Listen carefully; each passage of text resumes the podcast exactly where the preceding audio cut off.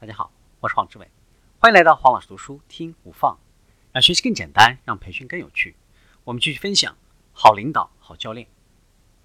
我们来看反馈和评价。最差的反馈是针对个人的评判式的反馈，最有效的反馈是主观性的描述性的反馈。我们普遍使用的反馈有以下五级：A 呢效果最小，E 效果最好，而且是五个级别当中。唯一能够促进学习和绩效的一级。首先，我们看 A，经理的呼喊：“你太没用了。”这是一种人格化的批评，会摧毁自尊和自信。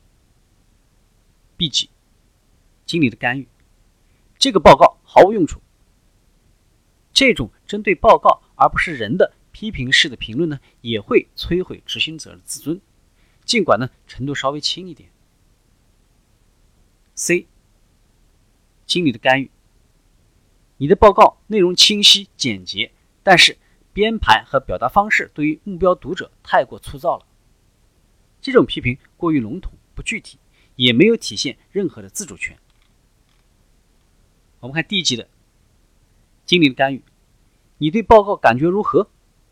执行者有了自主权，但可能仅仅给予无意义的回应，比如说一般等等。我们再看 E 级经理的干预。你报告的主要目的是什么？你认为这个稿子多大程度上实现了这一目的？你的目标读者是谁？等等。E 满足了所有最佳教练的标准。为了回答经理提出的问题，执行者不得不运用脑力，并且呢参与进来。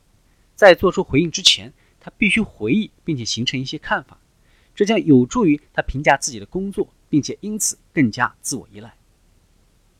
来自我们自身以及他人的反馈，对于学习和绩效的改善非常的重要。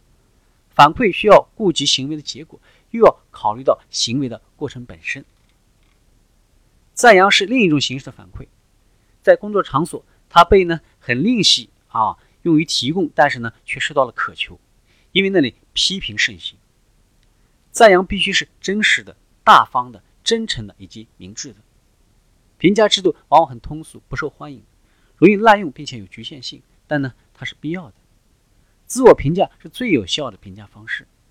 自我评价避免了批评的消极影响，维护了有效行为和自我改善所需的责任心。通过教练为团队和个人培养素质，是一种积极弥补缺陷的方法。它比试图驱除缺陷的方法更有创造性，并且更有可能取得成功。我们看一下团队发展。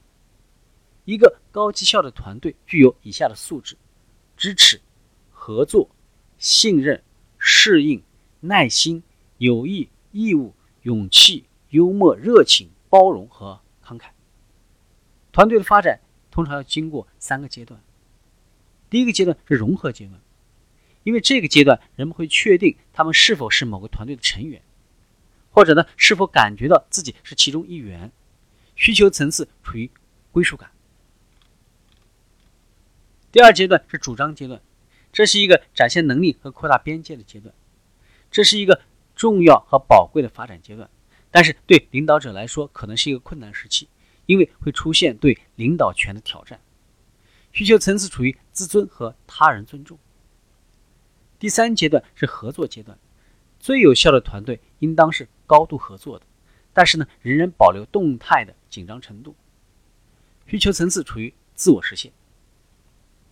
再看教练团队，经理只有两个职责：首先是完成任务，其次是培养人才。